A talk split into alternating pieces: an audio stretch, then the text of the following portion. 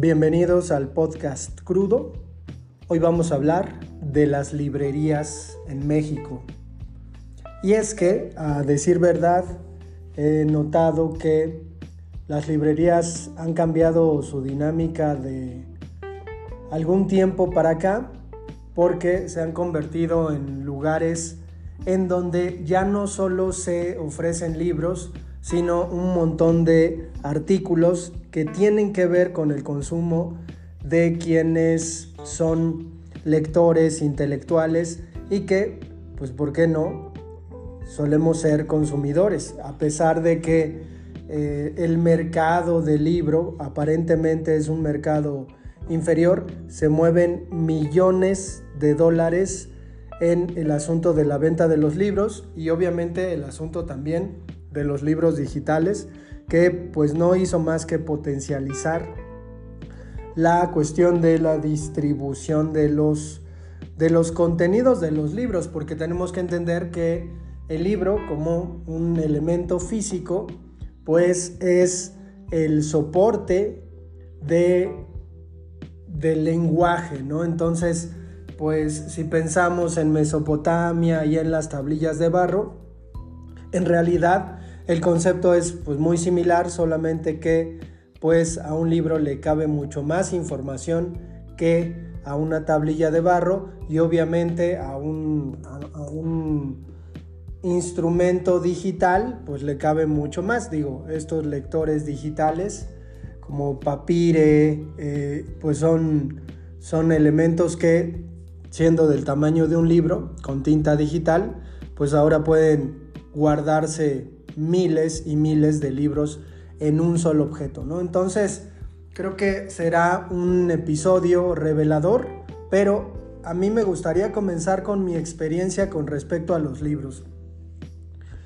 La primera vez que vi directamente el asunto del acceso hacia los libros fue en la preparatoria, en el CCH, porque extraordinariamente estos planteles de bachillerato de la UNAM tienen dentro unas pequeñas librerías, unos puestos de libros, en donde el alumno puede comprar ediciones muy baratas de muchas editoriales, pero también algunas ediciones de libros que profesores dejan a los alumnos en sus cursos también eh, algunos libros que se producen dentro de los propios SHs y eh, pues algunos libros que edita la propia UNAM. Entonces fue ahí donde yo me encontré eh, algunos libros muy baratos de Conaculta que costaban 5 o 10 pesos y que pues a veces juntando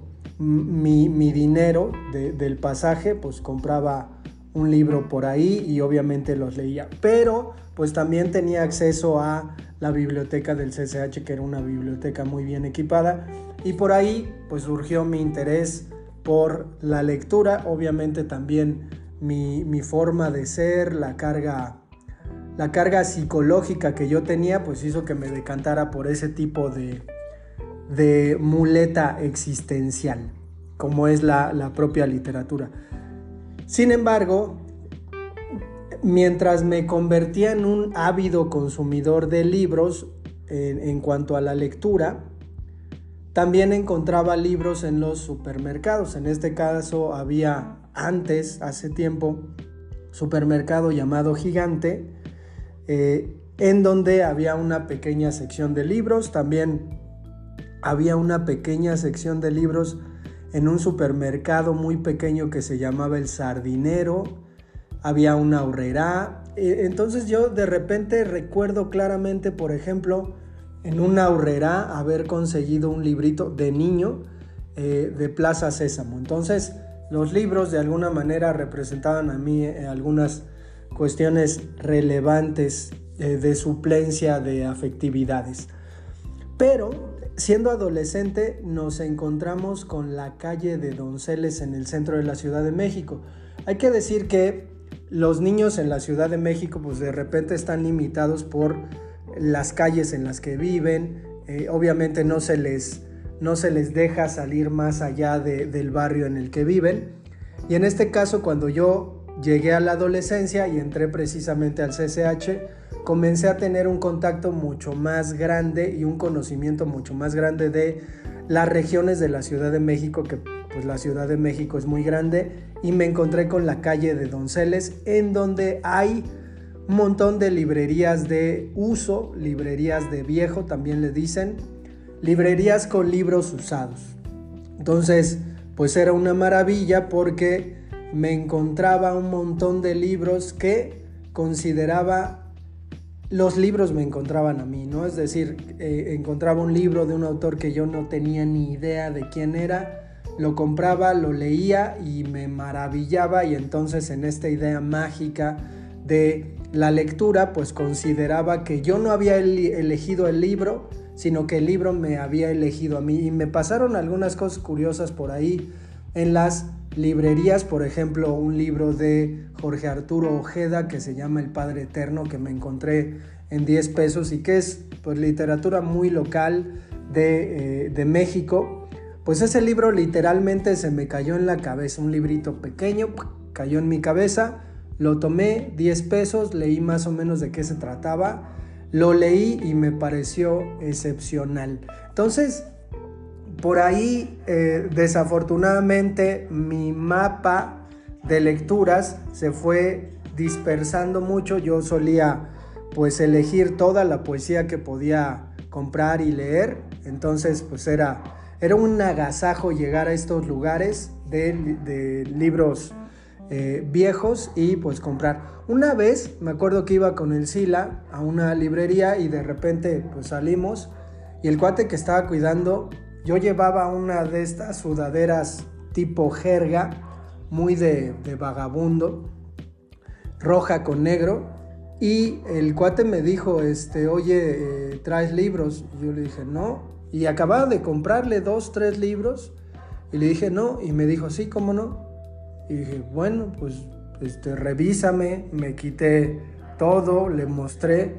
Y me dio un poco de orgullo el asunto de que me hubieran considerado ladrón de libros.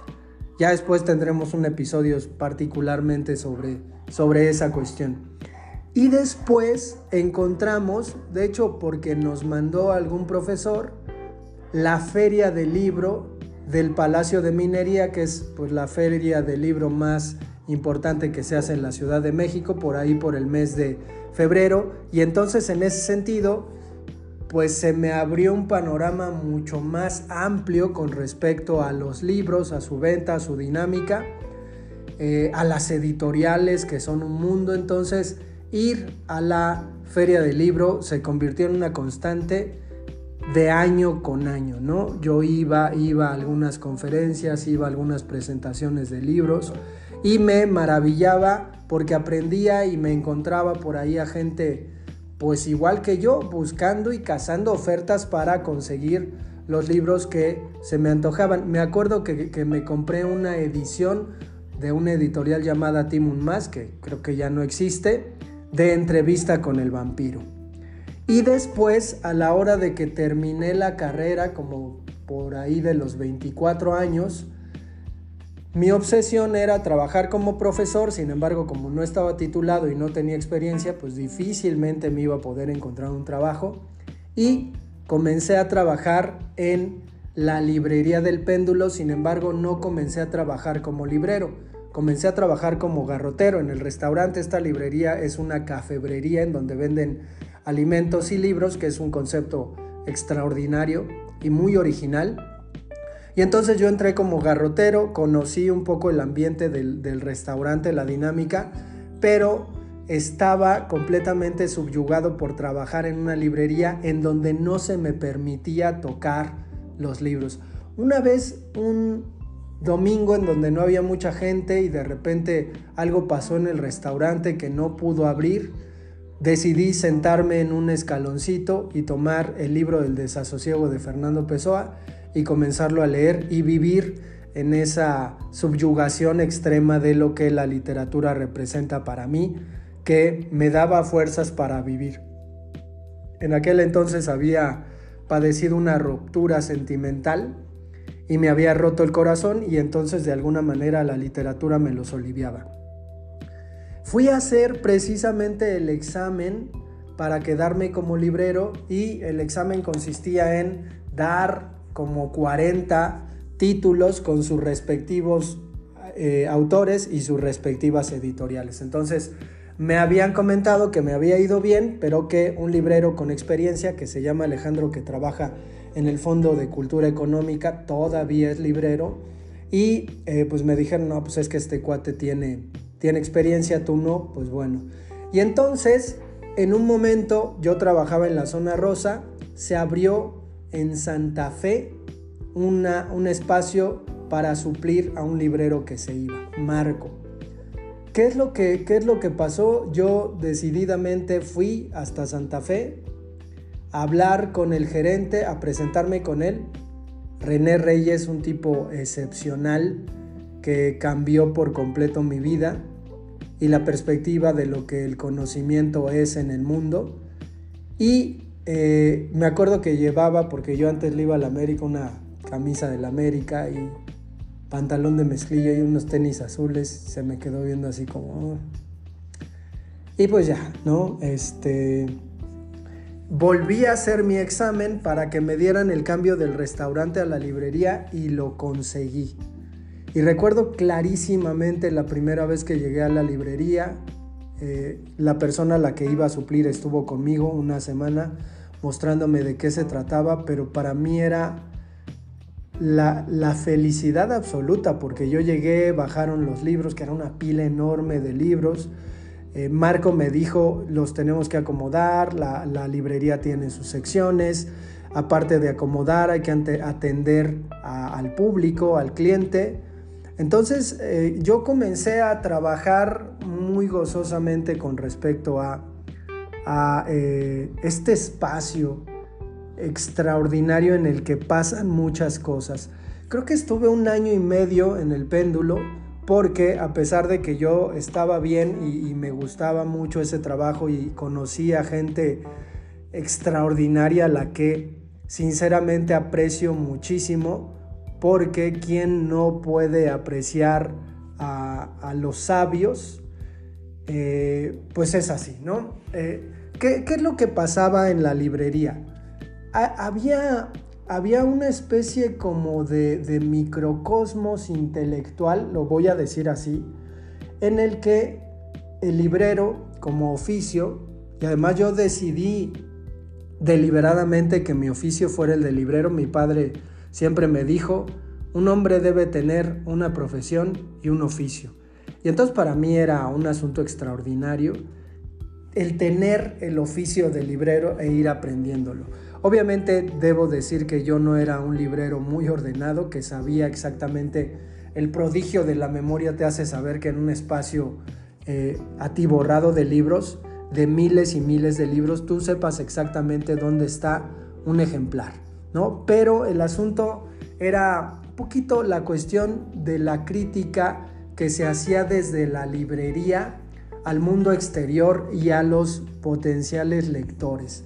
Se admiraba profundamente a quienes tenían un gusto muy, muy refinado con respecto a la literatura y se repudiaba y vilipendiaba a las personas que buscaban libros porque pensaban que los libros iban a resolverles sus vidas. Entonces, eh, había una dinámica burlona, sinceramente, con respecto a la gente ignorante. Y yo sé que esto suena terriblemente, no sé, clasista, eh, pero eh, me refiero a un clasismo intelectual probablemente, pero creo que, creo que había algo de crítica con respecto a lo popular en este caso. Entonces, nos reíamos mucho los compañeros y yo con respecto a lo que solía preguntar la gente dentro de las librerías, ¿no? Entonces era muy común que entrara la gente y te dijeran, eh, esto es una librería, o viéndote con, el pin en el pecho, con tu nombre o que decía ahí libros, te vieran y te dijeran, ¿trabajas aquí? Alguien más me acuerdo que dijo, ¿los libros los vendes? Y una serie de preguntas que se terminaron convirtiendo en un libro. De hecho, hay un libro por ahí que existe que se llama Lo que la gente dice en las librerías que es bastante cotorro y chusco, porque pues es así, ¿no? Eh, de repente, de repente la gente hace, hace cosas inimaginables. Yo me acuerdo, por ejemplo, que había una señora que iba los domingos a la librería para que le ayudáramos con la tarea a su hijo. Había por ahí otro señor llorente que se dedicaba todos los días unos minutos, yo creo que iba a comer al centro comercial Santa Fe, iba a comer unos minutos y eh, se metía a la librería, ¿no? Todos los días, incluso los domingos, que ubicábamos más o menos porque andaba vestido de civil, los días, eh, los otros días andaba con traje, eh, pues venía con su esposa, ¿no? Entonces nos tocó alguna vez que su esposa lo, fuera a buscar y él estuviera escondido comprando libros porque pues supongo que era una cuestión de obsesión y, una cuestión ahí como muy complicada. Pero yo debo decir que los libreros son seres humanos que están dentro de una clasificación intelectual pues aparte. Yo obviamente tuve contacto desde luego con doctores ¿no? Eh, en literatura, con personas pues francamente muy preparadas dentro de sus especialidades. Sin embargo, los libreros me parece que tienen un abanico de conocimiento muy grande. ¿Por qué? Porque había acceso a la lectura, porque, pues a decir verdad, nos prestaban libros y ese, esa era la dinámica pues más relevante, ¿no? Es decir, tú como librero leías un libro, un libro reciente y entonces tenías argumentos para enriquecerte a ti mismo, pero también para vender el libro. Un libro que no has leído difícilmente lo puedes vender. Y en este caso los libreros me parece pues eran cajitas de conocimientos inagotables que a mí me sorprendían demasiado porque podían hablar de lo que fuera.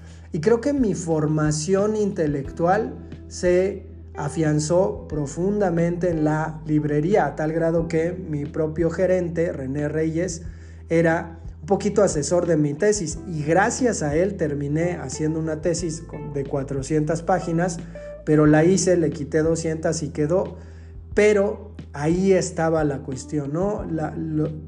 Las pláticas más ricas en cuanto a lo intelectual que extraño muchísimo son en una librería. Porque no importa nada, ¿no? Y la crítica política también se, aparece, ¿no?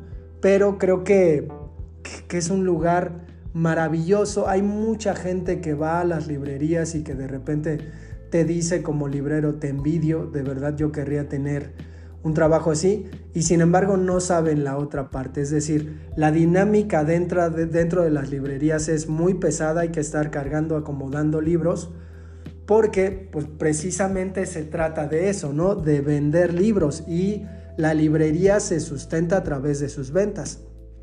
El péndulo, hay que decir, tiene un stock extraordinario con respecto a adquisiciones importadas y de muy buen gusto que hacen que el lector refinado pues vaya a esta, a esta librería puntualmente. Sin embargo, también ocurría la cuestión de conocer todo el trasunto que hay en la venta de los libros. Teníamos que entender que las editoriales entregaban sus libros a las distribuidoras y las distribuidoras mandaban un vendedor a la librería a ofrecer su catálogo de las distintas editoriales. Entonces el comprador de la librería o gerente hacía las compras que consideraba pues eh, que, le, le iban a beneficiar a la librería y entonces esos libros llegaban, hay dos tipos de compras, en firme, cuando la librería paga el chas chas, y en consignación, cuando la librería recibe libros prestados y los pone a la venta. Entonces, pues por ahí la dinámica es relativamente sencilla, sin embargo, los compradores suelen tener muy buen ojo y crear una librería en torno suyo, en torno a su conocimiento, su experiencia, sus gustos, que hace que cada una de las librerías, y me refiero solo al péndulo, tenga una personalidad curiosa, un tipo de clientes que pues a, la hora de estar dentro es un asunto maravilloso. Yo, como perseguía mi sueño de dar clases, pues terminé dejando la librería por un tiempo, sin embargo duré seis meses dando clases y regresé a la librería a trabajar y esa segunda, eh, esa segunda parte, pues me parece que me apliqué un poco más como librero. Años después dejé esa, esa cuestión, igual por dar clases. Años después lo dejé, no sé, 10 años yo creo, y volví a la librería del péndulo, en este caso a la de eh, Roma y después precisamente a la de La Condesa, donde conocí y me reencontré con Omar Arámbula y conocí a Rodrigo Villamar, que, a Miguel Miranda, que son sinceramente personas a las que admiro muchísimo por lo que saben y por el lugar que le dan en el mundo al conocimiento. Eso, eso es lo más, lo más relevante, ¿no? Entonces, eh, quiero concluir con lo que yo vi después de haber dejado de trabajar 10 años en la librería. Y digo, de eso ya tiene 8 años que dejé de trabajar, sin embargo, pues he sido asiduo a seguir comprando libros, eso es problemático, pero me encontraba con que eh, la industria del libro se había eh, acelerado en el sentido en que pues se publicaban cada semana cada vez más y más y más libros. Entonces, la dinámica en la librería esta última vez que estuve era complicada en el sentido en que Llegaban muchos libros nuevos, muchas novedades. Esos libros se tienen que poner delante del cliente, es decir, el libro en la librería se tiene que mostrar, tiene que tener un espacio donde la gente lo vea, lo encuentre, para que tenga la posibilidad de ser vendido. Sin embargo, teniendo tanta, tanta variedad de libros, pues sucedía la cuestión de que Llegaban una semana, no se vendían, se les daba otra oportunidad de otra semana, no se vendían y se tenían que regresar.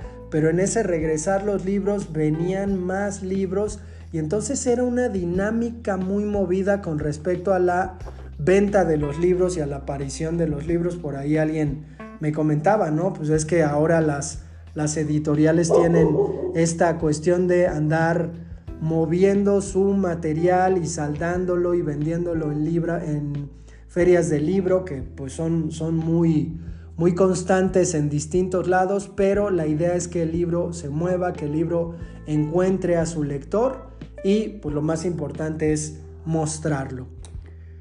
Vamos a dejar el episodio hasta acá. México es un país con, con muy pocas librerías per cápita, es decir, en relación al número de habitantes del país, las librerías son muy pocas. Sin embargo, pues también hay un asunto ahí de que los lectores también son pocos. Nos escuchamos para el próximo.